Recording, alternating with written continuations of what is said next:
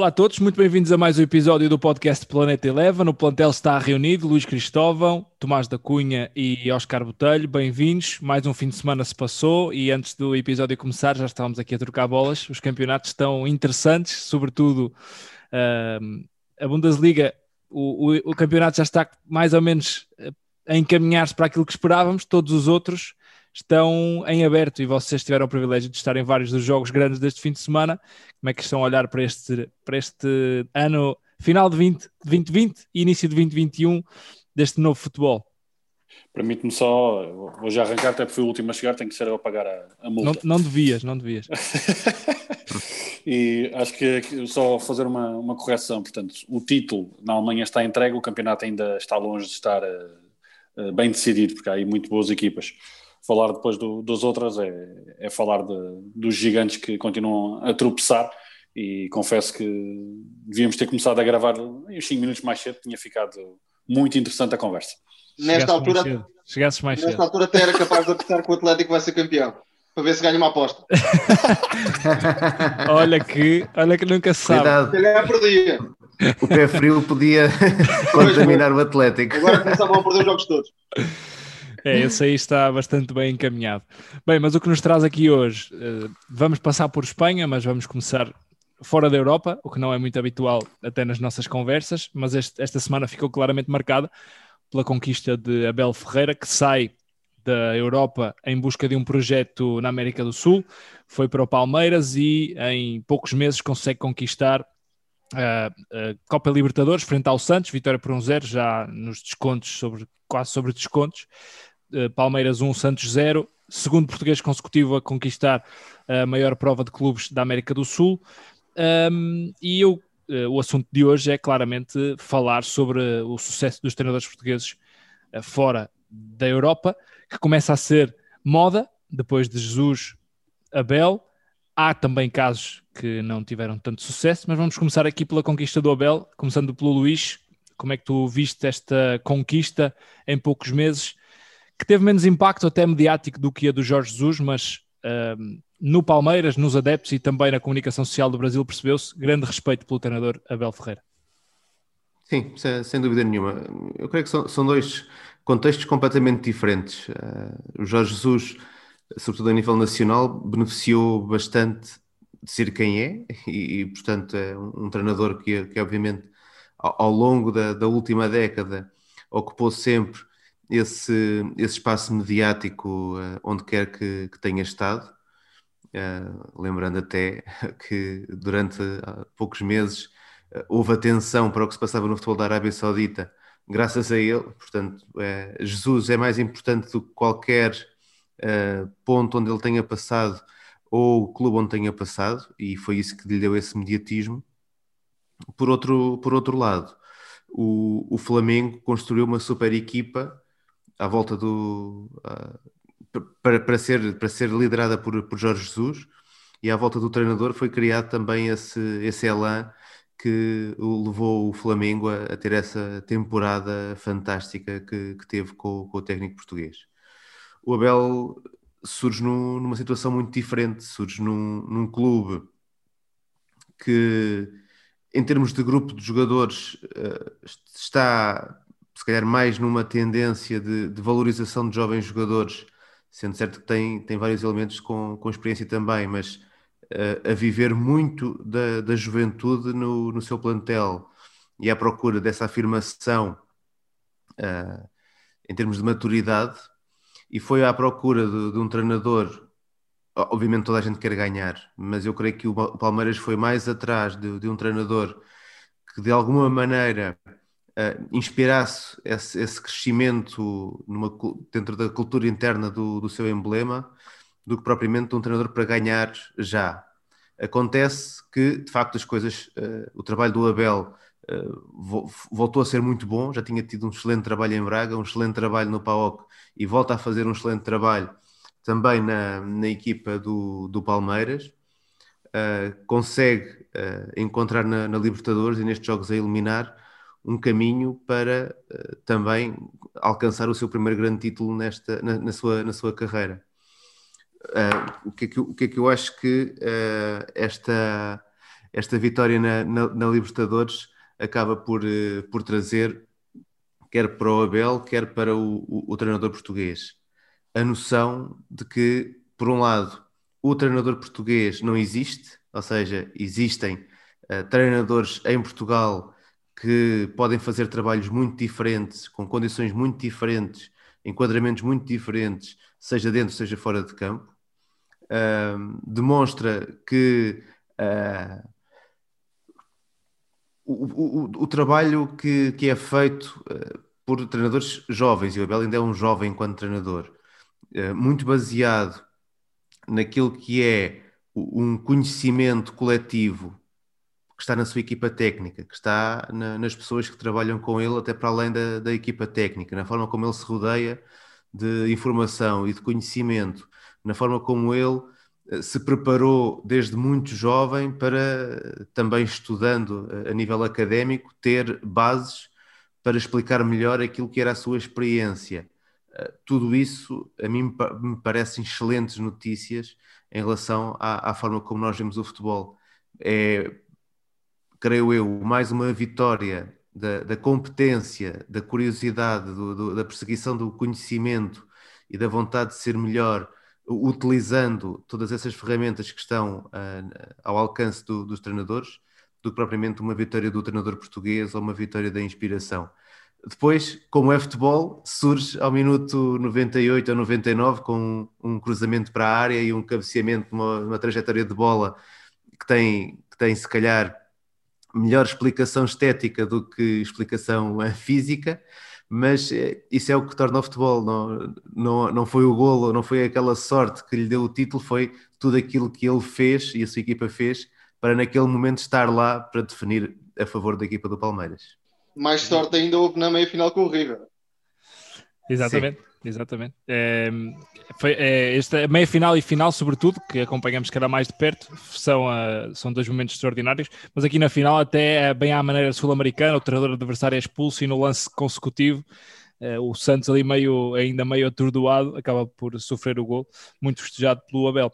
Uh, não sei se viram depois a conferência de imprensa, eu vi não, praticamente a conferência de imprensa é... toda e até até foi interessante porque a, a, conferência foi quase eh, transmitida na íntegra e o Abel falou de quase tudo menos de futebol e que acabou por ser interessante. A certa altura estava a ver a conferência já ali meio.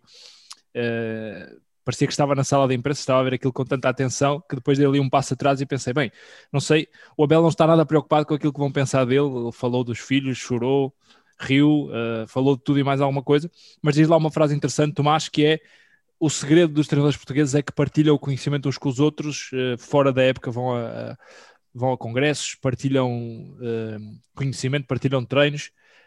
Um, não sei se tens noção ou não, mas isto é assim com outros treinadores, não é? É este o segredo dos treinadores portugueses ou é mais do que isso? Creio que não podemos eh, dizer que são todos os treinadores portugueses, mas acho que o Abel se integra nessa parte de treinadores portugueses que de facto tem um lado de professor, ou seja, quer educar, quer dar mensagens a quem está a ouvir, ou seja, vai muito mais além da figura do treinador que entra em campo, acaba o jogo e também acabou a missão de Abel. Já tínhamos visto em Portugal, entrava muitas vezes por um campo da pedagogia, tentando explicar não só decisões técnicas, mas também outros aspectos do que é ser treinador, ou seja, recupera uma vertente de professor, de certa forma, que tenta explicar às pessoas como se ganham jogos, como se formam grupos, etc, etc.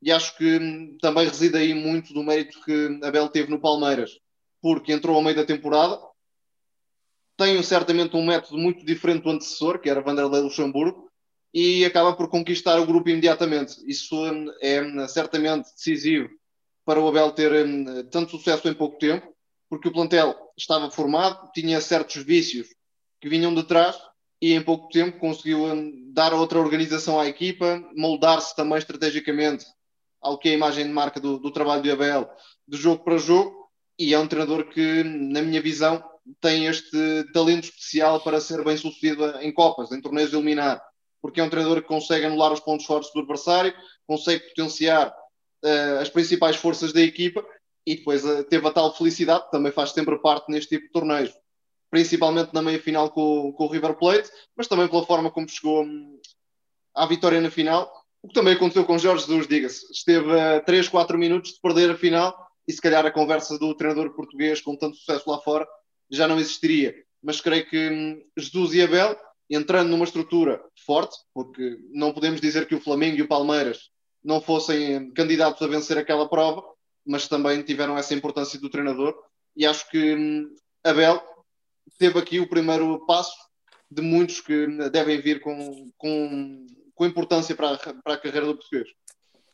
Oscar, uh, terá sido até demasiado humilde, se é que isto existe, o Abel nesta abordagem pós-conquista, porque ele diz que teve muita sorte quando o Braga apostou nele sem credenciais, sem títulos, uh, o PAOC igual, apesar do bom trabalho que foi desenvolvendo. O Palmeiras aposta num treinador sem títulos e ganha um título da forma que ganhou, com todo o mérito, claro, mas uh, até na meia final, sendo bizarro, assumindo que uh, era pior do que o treinador adversário, se calhar era pior do que a equipa adversária, mas chega à final e depois na final, é, é, são finais que são para se ganhar, como dizia um treinador português, uh, acaba por ser aqui demasiado humilde ou não reconhecer tanto o seu mérito em função de, das circunstâncias?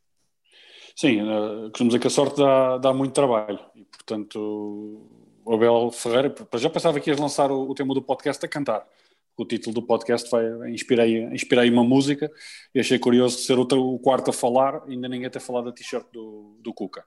Já, já, já leiremos já o estética é contigo. Aqui é, já te queres, muito queres começar queres começar já por aí? Podemos não. ir já aí à, à t-shirt do Cuca porque não, vou, vou, eu, eu escrevi vou eu escrevi então, diz tu, diz tu.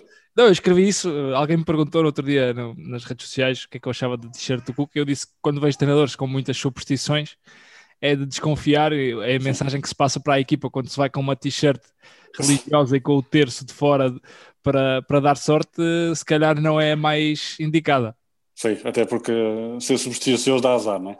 E portanto, essa, essa questão que estávamos a falar e e o Abel, portanto, teve esse seu percurso, portanto, acabou a carreira em 2010, 2011 como jogador e na, na época seguinte foi campeão de júniores uh, pelo Sporting, portanto, era o único título que tinha no Palmarés. quando falava de título era a nível sénior, é sim, isso sim, que ele sim, disse. sim. Na, na e agora já tocaram em vários pontos e eu vou, vou sublinhar o que, o que disseram, fui fazendo aqui, a, riscando aqui alguns pontos já tinha escrito.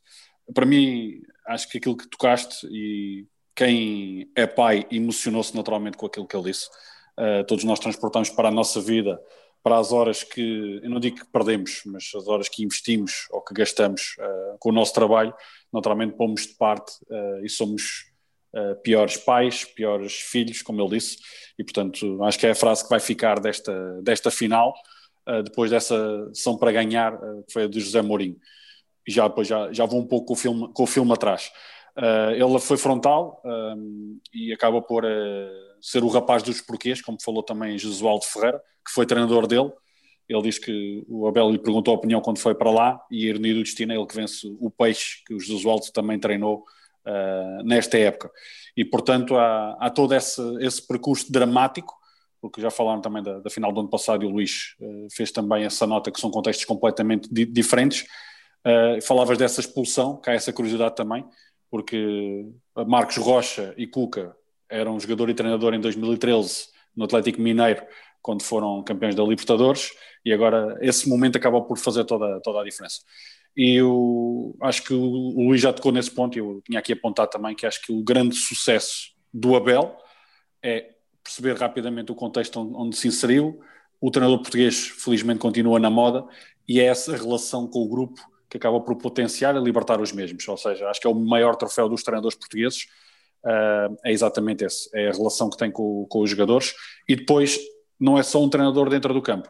Vemos vários treinadores ao longo de, dos anos a serem autênticos managers, terem planos estratégicos diferentes, o plano A e o plano B, e vimos precisamente o Paoca ganhar o Benfica, mas depois, ainda há pouco tempo falávamos nele nos canais de Eleven, e depois acaba por ser eliminado pelo, pelo Krasnodar, e o outro aspecto que, que acho que é fundamental é as equipas técnicas, o Luís também já, já sublinhou isso, e, portanto, acho que convém dizer Carlos Martins, Tiago Costa, Vítor Castanheira e João Martins, para além de todos os nomes, além destes. E, portanto, os treinadores portugueses são cada vez mais espalhados pelo, pelo mundo.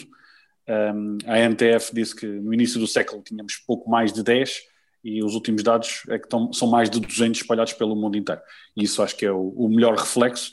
E depois já lá irei um pouco atrás, porque acho que é importante também, nestes momentos em que o Abel uh, aparece na capa dos jornais, lembrarmos outros que foram autenticamente uh, aqueles que foram nas, nas, cavelas, nas caravelas dos descobrimentos uh, bravar uh, outro tipo de contextos. Eu ia pegar aí uh, para vos perguntar uh, porque é que agora o Brasil desperta tanto uh, o interesse pelos treinadores portugueses. O primeiro foi, foi Jorge Jesus, ou o que teve mais sucesso, e Jorge Jesus abriu claramente a porta a outros que antes do Abel não tiveram esse sucesso. Porquê é que não tem esse sucesso? E, e porque este interesse mais na América do Sul pelos treinadores portugueses, que se calhar, e é uma reflexão que faremos a seguir, se calhar estamos a perder em termos de treinadores portugueses influência nos campeonatos de top para ser mais especializados em uh, fazer crescer outro tipo de campeonatos. Podes começar, Luís. Bem, uh, sim. Uh, eu não sei se estamos a perder tanta influência nos campeonatos de top, porque olhamos para olhamos para a Inglaterra, olhamos para a França, olhamos para a Itália. Em, em três dos cinco principais campeonatos europeus, temos treinadores portugueses no, na luta pelos, pelo, pelo primeiro terço da, da, classificação. Portanto, creio que continuamos a ter aí uma, uma forte influência na, naquilo que é, que é a presença de treinadores portugueses nos principais campeonatos. Agora, como também sempre aconteceu de, alguma forma, um, há, um, há uma linha paralela uh, onde uh, o treinador português vai, vai, sendo, vai sendo aposta. Uh, já aconteceu na Grécia termos vários treinadores portugueses a, a conquistar títulos. Uh, o caso de, do Shakhtar com, com, o Paulo Fonseca e agora com, com, o Luís Castro na Ucrânia também leva a que aí o treinador português tenha esse, esse, esse valor e esse crédito que, que, que é dado. Uh, em muitos outros casos uh, também vamos vendo o treinador português a, a, aparecer. Eu creio que o que aconteceu e o caso, o caso do Brasil uh, pode ser paradigmático por, outro, por, outro, por outros lados, é, de certa maneira, é a primeira vez que um treinador português tem condições de, de monta para fazer um trabalho sério no, no Brasil. Isso aconteceu com o Jorge Jesus. E, e, se calhar até mais do que português, sem querer ser injusto, porque provavelmente Uh, é bem capaz de, no passado, um ou outro treinador argentino terem estado nessa, nessa linha, mas eu diria que uh, o futebol brasileiro nunca teve tantos treinadores estrangeiros a estar no topo da, da, da competição local uh, como, como tem hoje. E, portanto, é um, é um momento que, que se encontra, não é? Essa abertura para o treinador estrangeiro e, ao mesmo tempo, a abertura para o treinador, treinador português.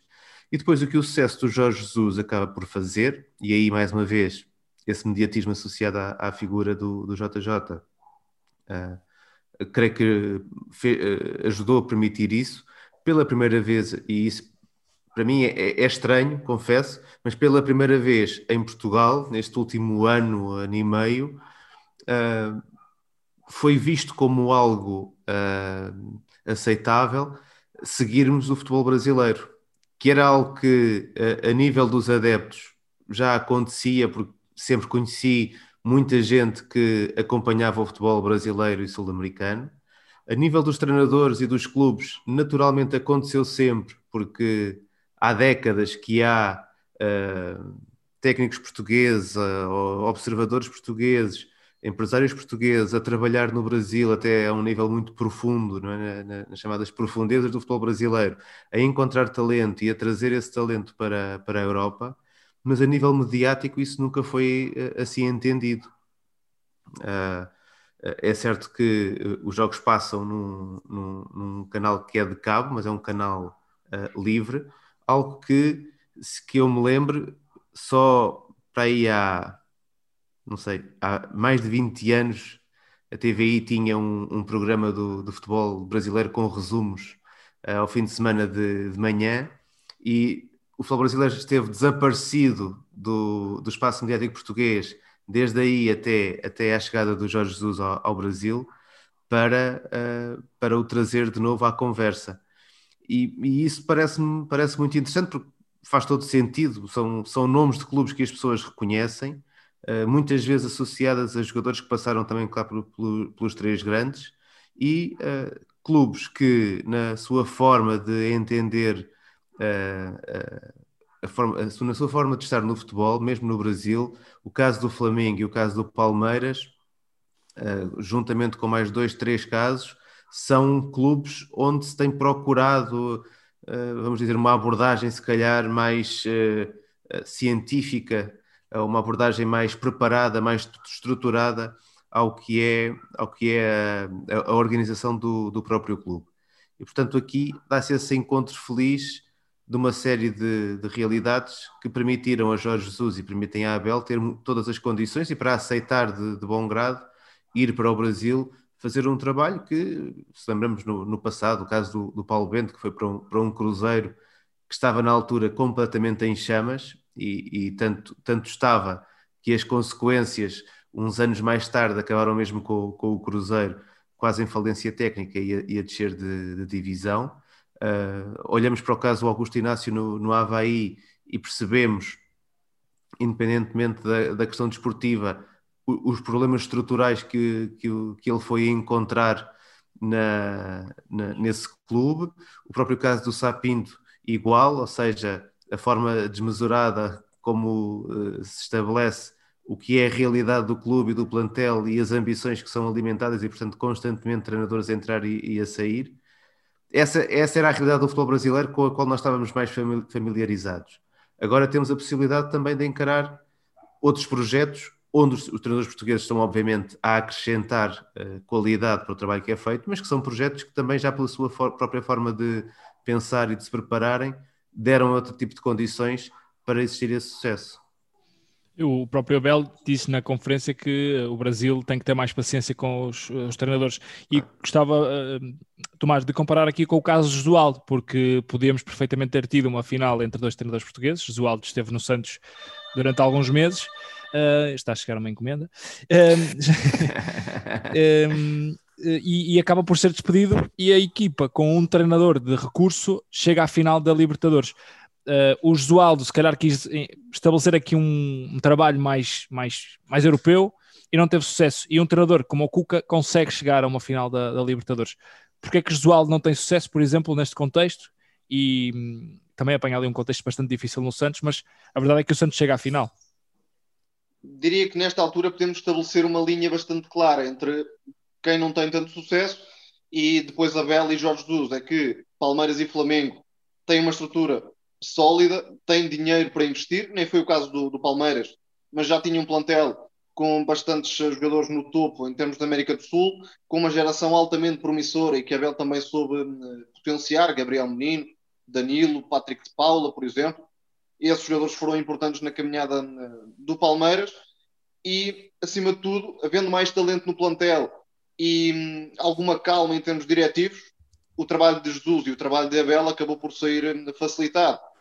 No caso de Jesualdo, o Santos vinha de uma época sensacional com o Sampaoli, e isso colocava logo uma pressão em cima de Jesualdo adicional, e depois o clube estava a viver uma crise institucional. Não tinha dinheiro para investir, via-se obrigado a vender os principais jogadores, também houve alguns problemas diretivos que certamente não trouxeram muita paz nos primeiros tempos de, de Jesualdo no Santos. E depois há a eterna questão do futebol brasileiro, que é o problema com os estaduais. Porque ou podem servir de rampa de lançamento, ou podem condicionar desde logo a, a bolha de oxigênio, vá lá, que os treinadores têm para o que falta da temporada.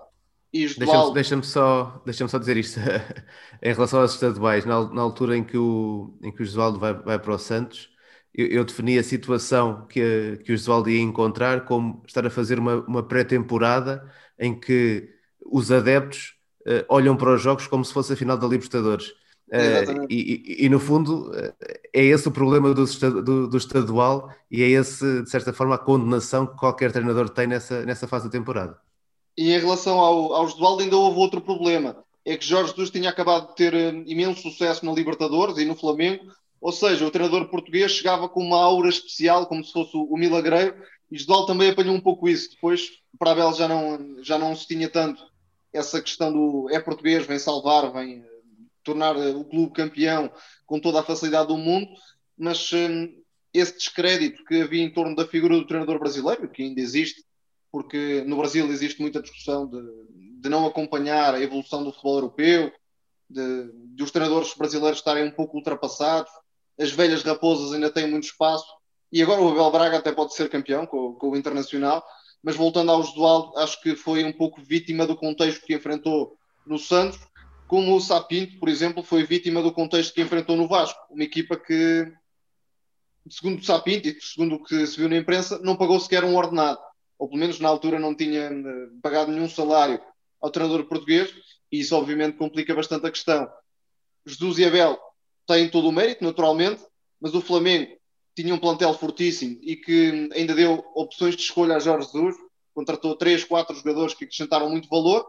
Abel não teve essa possibilidade de investimento, mas soube enquadrar os jovens da formação. E estamos a falar de uma geração que é, porventura, das mais talentosas dos últimos anos no Brasil.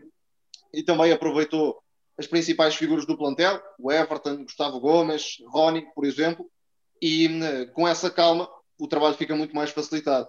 Ou seja, Josualdo, Sapinto estavam condenados à partida, se é que podemos dizer assim, porque a crise do clube não permitia eh, muito trabalho calmo e com sucesso, Abel e Jesus, por outro lado, souberam escolher melhor, digamos assim.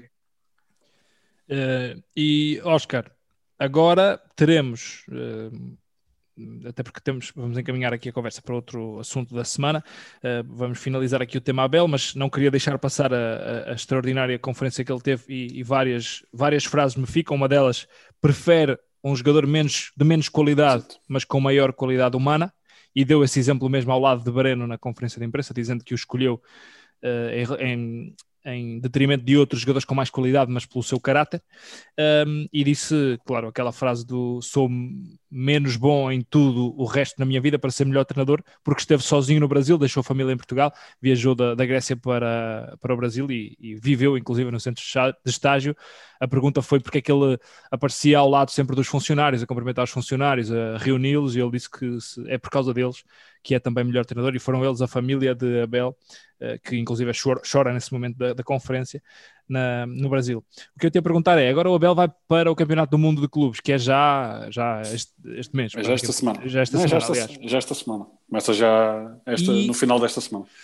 Uh, o que te pergunto é, qual é a probabilidade do Abel surpreender um, um Bayern de Munique, se chegar lá, se chegar a essa uhum. fase, um, e se o fizer em que patamar fica o Abel em termos de ranking de treinadores portugueses, face àqueles, por exemplo, que estão na Europa em projetos que são também muito difíceis, como o Wolverhampton, como a Roma, como uh, projetos que não lutam por títulos, mas que são igualmente difíceis.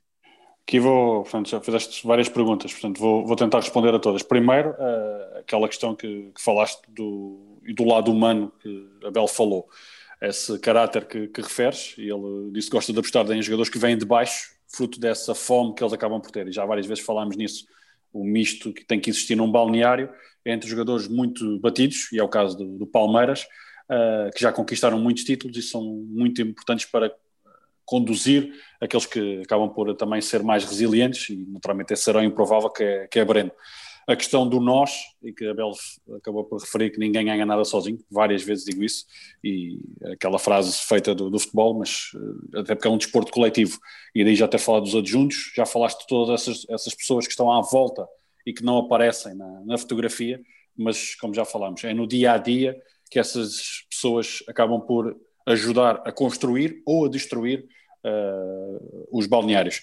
E depois a questão da, do treinador, uh, que é uma profissão uh, muito, muito estressante.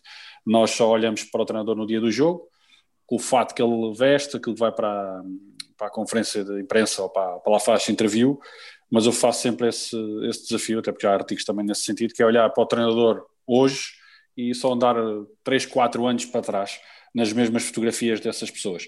E, portanto, uh, são noites muito mal dormidas, Uh, Lembro-me, até porque foi uma das primeiras perguntas que me fizeram quando eu comecei como, como treinador, é se eu dormia bem.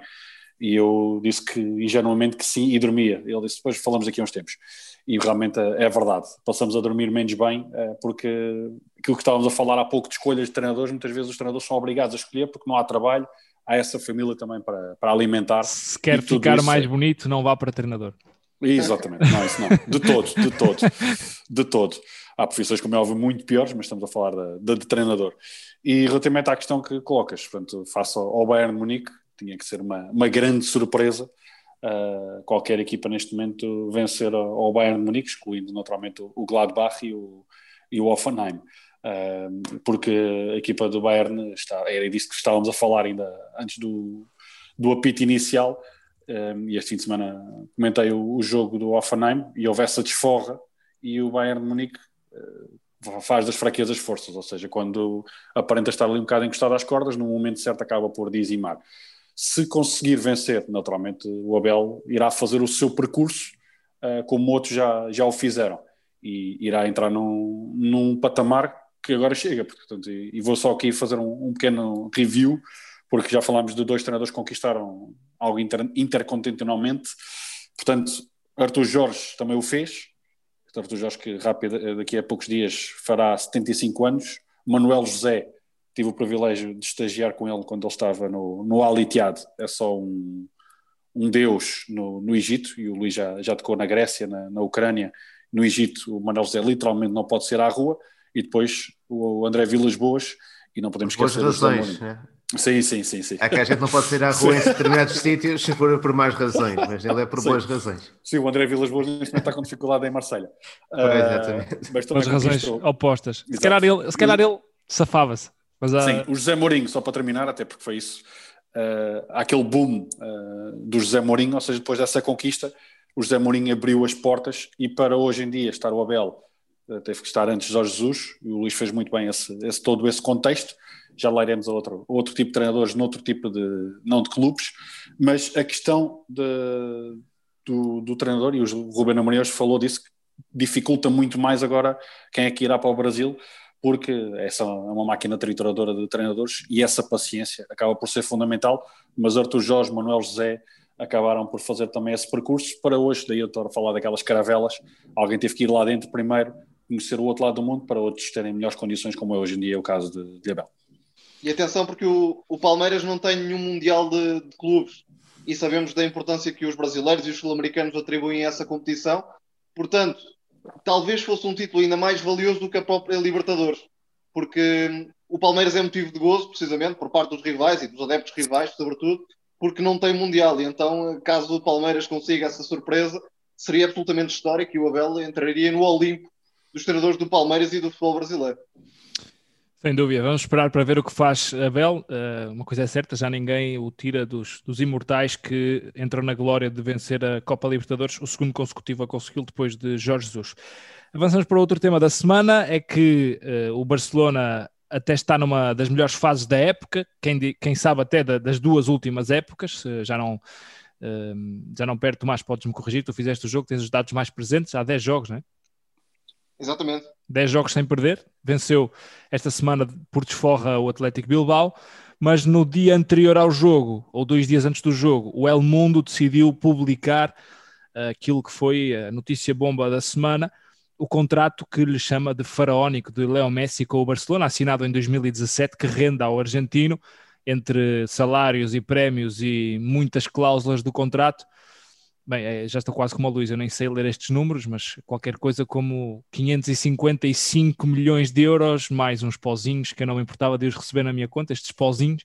Uh, de Além 550... da encomenda, não é? Eh, diz, diz? Para além da encomenda que Para além desta encomenda, que provavelmente é comida, uh, 555 milhões 237 mil 619 euros. Um contrato que foi polémico, pela forma como surge, quem é que o divulgou, o timing de divulgação, mas gostava de vos, de vos perguntar primeiro uh, o que é que vocês acham, sobretudo daquelas cláusulas que dão como, dão, por exemplo, 70 milhões de euros ao Messi por fidelidade, que os receberá, inclusive se sair este verão para um Paris Saint-Germain ou para outro clube. Quem quiser pegar nesta bola. Eu posso pegar. Acho que todos podemos concordar que os valores são exorbitantes e podíamos até entrar numa discussão mais profunda sobre se há algum tipo de lógica em, em termos este tipo de valores no, no mundo atual. É o maior é contrato é que... da história do desporto, não, não há conhecido outro com estes valores, nem noutra modalidade. A verdade é que desconfio um pouco do timing em que a notícia é publicada, ou seja, com o Barcelona com eleições para breve, com o Messi em vias de sair do clube também, e creio que há aqui também uma tentativa de encontrar uma espécie de bode expiatório para explicar o buraco financeiro em que o Barcelona está metido, porque não creio que o clube fosse pagar esses valores a Messi sem qualquer tipo de, de garantias. Ou seja, se pensarmos no outro lado da moeda, isto é, no que Messi dá a ganhar ao Barcelona em termos de, de troféus, em termos de direitos de imagem, em termos de merchandising, venda de bilhetes, digressões, enfim, tudo e mais alguma coisa que possam estar associados à figura do jogador. Não sei eh, quais são os valores exatos, mas certamente o clube não ficaria muito a perder, se calhar até pelo contrário. Ou seja, o, o diário o Olé uh, tem na capa, penso que é de hoje, uh, partilhamos aqui no grupo do, do, WhatsApp que tem quase uma, uma resposta a, este, a estes valores divulgados e uh, que publica, claro, defendendo o jogador, uh, Messi vale tudo o que lhe pagam e põe a coisa ao contrário, ou seja, os gols, as assistências e os jogos que fez, 650 gols, 260 assistências, 755 jogos, e por curiosidade, ontem saiu também essa notícia, o jogo que Messi fez ontem, com um golaço e grande influência no jogo, teve um custo de 200 mil euros. Sim, estamos a falar de um jogador que não tem comparação em termos de influência num só clube. Pelo menos eh, nos últimos anos de, de futebol, obviamente Messi é Deus em Barcelona Agora, creio que não é preciso de uma defesa do jogador, porque não foi ele que ah, se autopropôs, certamente, para receber esse contrato. Agora, acho que o Barcelona está a tentar atirar um pouco para cima de Messi. O Barcelona, alguém da estrutura do Barcelona, ou quem terá revelado esse contrato, não sabemos quem foi, está a tentar limpar um pouco a imagem, porque, convenhamos, Filipe Coutinho custou cerca de 130 milhões de euros, Arda Turan custou cerca de 70 com, com comissões e tudo, tudo o resto. O negócio de Neymar foi caríssimo também na altura. Enfim, o, a gestão desportiva do Barcelona em termos de política de mercado, com transferências que acabam por não trazer muitos benefícios desportivos e também com jogadores da formação que foram vendidos ao desbarato por valores baixíssimos nos últimos anos, serão talvez mais preocupantes do que hum, o valor que Messi recebe, porque nos últimos anos tem mais do que correspondido desportivamente àquilo que poderia fazer. Agora, é uma discussão que poderemos ter noutra altura, são valores uh, quase surreais para qualquer eh, pessoa, qualquer desportista, digamos assim. Luís, o que, é que achas? São valores, são valores a, a, ao nível daquilo que é Messi, não é? Portanto, se, se Messi é, é único, também parece normal que, que o seu contrato seja, seja único. Uh, a leitura das cláusulas a mim não, não, não me diz muito porque é, é, acho que é um valor que, que é acordado de alguma forma e depois a partir daí tenta-se dividir esse valor da forma como seja mais, uh, mais benéfica para, para, para as duas partes e por isso, por vezes, eh, em contratos encontram-se esse tipo de cláusulas que, que, não fazem grande sentido, mas que estão lá apenas para, para poder a, a, arrumar um, em termos contabilísticos aquilo que é um valor pré, previamente acordado. O da fidelidade é o mais estranho, não é? Até porque ele sairá no, no verão e vai receber um acordo de fidelidade de 2017.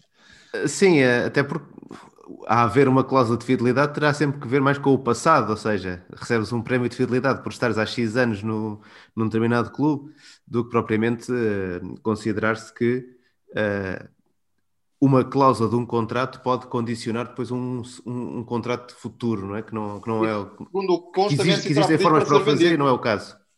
Sim, exatamente. Agora, o que eu acho mais interessante deste caso é que uh, esta divulgação do, do valor do salário do, do Messi, pelo menos a mim, parece-me levar a, a, uma, a uma releitura completa daquilo que foi a realidade do Barcelona nos últimos quatro anos.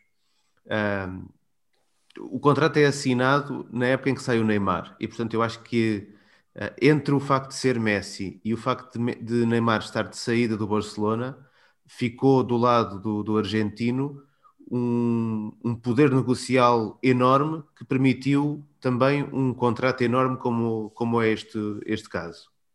Por outro lado, se nós soubéssemos há quatro anos o impacto que este contrato tem no, no clube, Uh, e, e a, a, leitura que o El Mundo tenta fazer é uma leitura a posteriori, não é? Portanto, está a, a, a avaliar o contrato depois de disputadas as temporadas e depois de se perceber que nestes últimos quatro anos não houve, não existiram títulos significativos que de alguma forma pudessem um, uh, eh, permitir-nos uma leitura se calhar mais simpática desse, desse valor, valor gasto. Mas o enquadramento do contrato se calhar ajuda a explicar muito daquela que foi uma, uma política desportiva fraca, ou seja, um, maus investimentos, alguns investimentos, uh, algumas contratações feitas uh, em duas vias, ou seja, contratações que são feitas, mas que são montadas em cima de vendas que, é, que permitem ao, ao clube, de certa maneira, fazer um movimento contabilístico, mas não haver propriamente um movimento de dinheiro. Eu creio que este contrato seguramente limitou de alguma forma aquilo que era uh, a política desportiva do, do Barcelona. E isso leva-me à, à, ideia da, da análise do, do, futebol, como se analisa a, NBA e como se analisa a, a montagem dos, dos plantéis na, na, NBA, em que o facto dos valores serem públicos, os valores de, de contratos dos, dos, jogadores serem públicos e de alguma forma. E as comissões uh, também? E as comissões também, mas na questão dos contratos, que é desde o início da temporada, ou sempre que é uma transferência, nós percebemos qual é a arrumação contabilística do plantel e depois as leituras que se fazem dessa arrumação contabilística têm impacto na, nas avaliações desportivas, porque teres um jogador que ganha uh, ah, 555 milhões em 4 anos vai-te ocupar um espaço e vai-te retirar uma ginástica em termos de mercado que se nós não soubermos isso estamos a fazer determinadas leituras à, à política de transferências do Barcelona, sabendo isso, temos que fazê-las de, de, outra forma. E, portanto, aquilo que eu esperava, ou aquilo que eu espero, sei que é uma ideia um bocadinho utópica, se calhar nesta, nesta altura, mas aquilo que eu espero é que casos como este nos permitam, a partir daqui, exigir conhecer este tipo de números para que seja mais claro também como são tomadas as decisões dentro dos clubes. Até porque, me parece, não colocando aqui em causa Messi, porque acho que Messi, repito, merece o, o maior contrato do mundo. Mas aquilo que este, este caso me, me desperta também, mais uma vez, uma certa ideia em termos da gestão do futebol, que acontece a todos os níveis, que é, vale a pena gastar dinheiro e depois mais tarde eh, vamos fazer as contas para perceber se, gasto, se esse dinheiro gasto valeu ou não valeu a pena.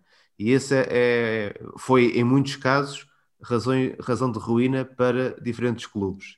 Depois, finalmente, em relação a, a quem interessa a divulgação deste contrato, eu creio que a divulgação deste contrato vai, sobretudo, servir para sossegar uh, mentes de todos os lados, de quem está do lado de Messi ou de quem está do lado do, do Barcelona e ou que tenha ficado com este contrato uh, que, que Messi tinha, vai sossegar essas mentes na saída do argentino do clube e provavelmente se no início desta temporada estes valores já fossem conhecidos, eh, teria, teria sossegado muito mais gente e teria de alguma forma uh, levado a, a, a, uma, a uma saída bastante mais aceitável do clube de um jogador que tem este tipo de contrato, percebendo-se qual é o contexto todo que o, que o rodeia. Espero que daqui venha mais claridade para, para o futuro. Não acredito muito que isso vá acontecer, mas é isso que eu espero que possa acontecer depois de mais um caso destes. Oscar, e uh, não sei se, se, tens alguma coisa a acrescentar quanto aos timings e, e, quanto a esta polémica toda. A verdade é que ele chega ao campo e consegue desligar a ficha e render mesmo estando o mundo a falar sobre a sua conta bancária. Sim, concordo com, com o Luís, até porque essa, essa transparência da NBA não tira qualquer tipo de, de qualidade à, à, à, competição e tipo, não é por acaso que é tão vista a nível mundial e tudo se sabe, e falava dessas comissões, inclusive pagas aos, aos, agentes. Agora foi aquilo que disseste, ele, quando a bola começa a rolar, uh, tem todo esse, esse impacto dentro da, das quatro linhas. E a questão é que a frase é do Luís Subscalari, aqui aplica-se, o jogador ruim é que é caro. Portanto, pagar um ordenado astronómico a, a um jogador que não, não fatura dentro do campo, esse sim é que é dispendioso. Messi traz uh, todo um manancial de, de golos e tudo aquilo que disseste, mas uh, aqueles números que disseste, uh, há um amigo meu que costuma dizer olé, depois de quando há assim este tipo de divulgações, aqui neste caso, até porque já quem fez essas contas, são 16 mil euros à hora, e portanto é mais fácil do que aqueles números todos que acabaste de falar, a questão do, dos timings, portanto é, mais uma vez, no fim de semana que o Real Madrid é apanhado pelo Barcelona, há mais uma acha para a fogueira, e como eu tenho dito já no podcast, em podcasts anteriores, o Barcelona faz lembrar aqueles quartos dos nossos filhos que a gente não sabe onde é que deve começar a arrumar, e acho que neste caso foi aquela peça de Lego uh, que estava no chão e quando já estava tudo arrumado e está a luz apagada, alguém pisa e ainda vem mais uh, achas para a fogueira, também com as declarações de Luís Figo e também uh, tudo aquilo que está a acontecer na, na Catalunha e que, como já falámos, portanto, a janela de verão irá aquecer e de que maneira. Sem dúvida. Uh, tema quente na Catalunha, um tema que obviamente tínhamos que abordar aqui. Para fechar, uh, só falar de Paulo Souza, que uh, foi surpresa esta semana para muita gente, ou, ou no final da semana anterior, por assinar pela Polónia. e mais do que nós, vindo vistos de fora, obviamente conhecemos, até porque acompanhamos aqui no ano passado a carreira do Paulo Souza no Bordeaux, projeto muito difícil, projeto com pouco orçamento, com rendimento até satisfatório, acabou por sair por algum desgaste e por pouco investimento do clube. Estava sem clube e assinou pela seleção da Polónia, mais do que nós, que estamos de fora e vemos este e conhecemos o Paulo Souza até como treinador. Um, ouvimos a reação de um jornalista da Polónia, o Tomasz Shankala, é jornalista uh, que pertence ao grupo Eleven Sports da Polónia e analisou-nos uh, como reagiu a Polónia e os especialistas nesta contratação do selecionador polaco Paulo Souza, que estará no europeu com a seleção. A notícia da contratação do Paulo Souza foi recebida como uma surpresa na Polônia. Ninguém esperava um treinador português agora na Polônia. Quando o presidente Zbigniew Boniek despediu o Jerzy Brzęczek, todo mundo pensava que o próximo selecionador seria da Itália, porque Boniek tem boas relações com os dirigentes do, fut do futebol italiano. É difícil dizer se a reação dos adeptos polacos é positiva ou negativa quando se trata né, do Paulo Souza. Por um lado, é muito bom que vem um treinador carismático com um nome muito forte, porque simplesmente é um grande jogador. Por outro lado, muitos têm medo de que ele não tem experiência como selecionador e que, na, na maioria dos casos, o seu período de trabalho em muitos clubes foi bastante curto. Também a sua estadia na França não foi muito boa, mas em geral podemos estar contentes, podemos estar felizes porque o ambiente com o Brzęczek eh, com o último selecionador já era difícil de aguentar. Também as relações entre o selecionador e o Robert Lewandowski não não eram profissionais, digamos, e parecia que o Lewandowski não estava muito contente com o Brzęczek como, como selecionador e o Lewandowski tem muita, muita influência na equipa. Por isso também eu acho que não será muito complicado, complicado para Paulo Souza melhorar o clima na seleção. E eu acho que é o primeiro objetivo dele, né? melhorar o clima na seleção. Eh, depois acho que seria muito importante também na seleção polaca implementar o sistema com três zagueiros, porque sempre na, na, seleção polaca sempre tivemos esse, esse problema que sempre sabíamos jogar eh, com dois zagueiros, mas quando, por exemplo, o treinador Adam Nawałka, que trabalhava na Eurocopa na França eh, ou também na Copa do Mundo na Rússia, quando ele tentou usar o sistema com dois zagueiros, isso não funcionava. Parece que o Paulo Souza sabe implementar esse sistema porque trabalhou assim também na, na Itália. Então, eu acho que eu, eu sou otimista, eu acho que o Paulo Souza é uma boa escolha do Zbigniew Boniek, mas não é assim que todo mundo está muito contente. Eu acho que tem um clima uh, de mais de esperar o que, que vai acontecer. Vamos ver, eu espero que, que dê tudo certo e muito obrigado. Fechamos então este podcast com esta opinião do, do Thomas uh, e agora quero-vos pedir para fechar a vossa recomendação para os jogos a ver durante o fim de semana. Oscar, podes começar tu, tu tens sempre eu? muitos jogos. Então começo eu, então olha, não sei se. Então vai, pegue já. Portanto, a minha recomendação é para domingo à noite. Uh, há um tal Super Bowl. E portanto, é Tampa Bay Buccaneers do Tom Brady contra o Kansas City, Kansas City Chiefs do Patrick Mahomes. Portanto, Nem sabe dizer o nome, ninguém vai ver. Não, não, não mas, mas sei outras coisas. Sei que é o, é o décimo Super Bowl do Tom Brady em 21 anos de carreira e que o Mahomes vai tentar eh, ganhar o segundo Super Bowl consecutivo, algo que não acontece desde 2004, 2005. Ligaste ao André. Tom Brady Ligaste ao André Morim. Liguei, liguei, sim senhor. Lenda viva contra o novo prodígio. Como é óbvio, exatamente. E portanto, e o, a última vez que aconteceu foi precisamente quando o Tom Brady estava ao serviço dos Patriots, e portanto fica aqui o convite para este fim de semana trocarmos o feitio da bola ao final da noite, depois de um fim de semana desportivo com muito futebol. Tomás. Eu vou para o Marselha PSG, que é um clássico que nesta altura está a ferver, não só pela situação do Marselha, mas também pelos encontros anteriores entre a equipa de Vilas Boas e o PSG, o, o reencontro entre Álvaro Gonzalez e Neymar. A situação do campeonato francês acho que é mesmo um dos jogos mais escaldantes da Europa nesta altura. Luís. A palavra arder para esse jogo é mesmo certo esta, esta semana. Calhar não foi bem era, usado. É, era, era, era, era, um, é um dos jogos que eu também tinha aqui na minha lista. Eu vou atrás dos golos e vou atrás dos golos de dois jogadores. Por isso, uh, vou estar no ESCA Real Madrid uh, a tentar perceber se o Rafa Mir, este atriz conseguiu na, na presente semana, pode realmente também ter continuidade frente a, ao Real. E vou querer acompanhar o Offenheim frente ao Eintracht Frankfurt porque o André Silva está com o pé quente também e por isso tem marcado tantos golos que vale a pena ver os jogos dele na, na Bundesliga e perceber se ele vai ser mesmo o melhor marcador dos humanos, porque o Lewandowski é extra-humano e por isso o André Silva está nessa corrida para ser o melhor marcador dos humanos da é. Bundesliga. É. é, o Alan está a meio. Então eu vou ficar com as sobras e olhando aqui para a lista, não recomendo. É má, não, é nada má, não é nada má. E já agora que falamos de André Silva, próximo dia 8, fiquem atentos porque poderá haver aí novidades sobre o André, um exclusivo Eleven que está a ser preparado e por isso fiquem atentos porque o André pode, pode trazer aí novidades na próxima segunda-feira. Jogos. Uh, no domingo há aqui um Sevilha Getafe às 3 e um quarto e se quiser andar a fazer zapping entre a 1, a 2 e a 3 pode ver depois na Eleven 3 um Nantes Lille, estou muito curioso para perceber o que é que o Lille poderá fazer com esta pressão de ser primeiro uh, de forma isolada. À mesma hora que o Marselha PSG será na Eleven 2, há na Eleven 1 um Betis Barcelona para também perceber eh, o que é que o Barça consegue fazer contra estes adversários competitivos. E segunda-feira, para fechar, eh, não podia deixar de fora este Atlético Celta. Muitos apontam como eh, uma possibilidade do Atlético escorregar finalmente no campeonato. Será segunda às 8, Atlético Celta de Vigo, na Eleven 1. Portanto, muitos jogos, muitos jogos, muito bons jogos para ver na Eleven e, e com a companhia destes companheiros também aqui de painel.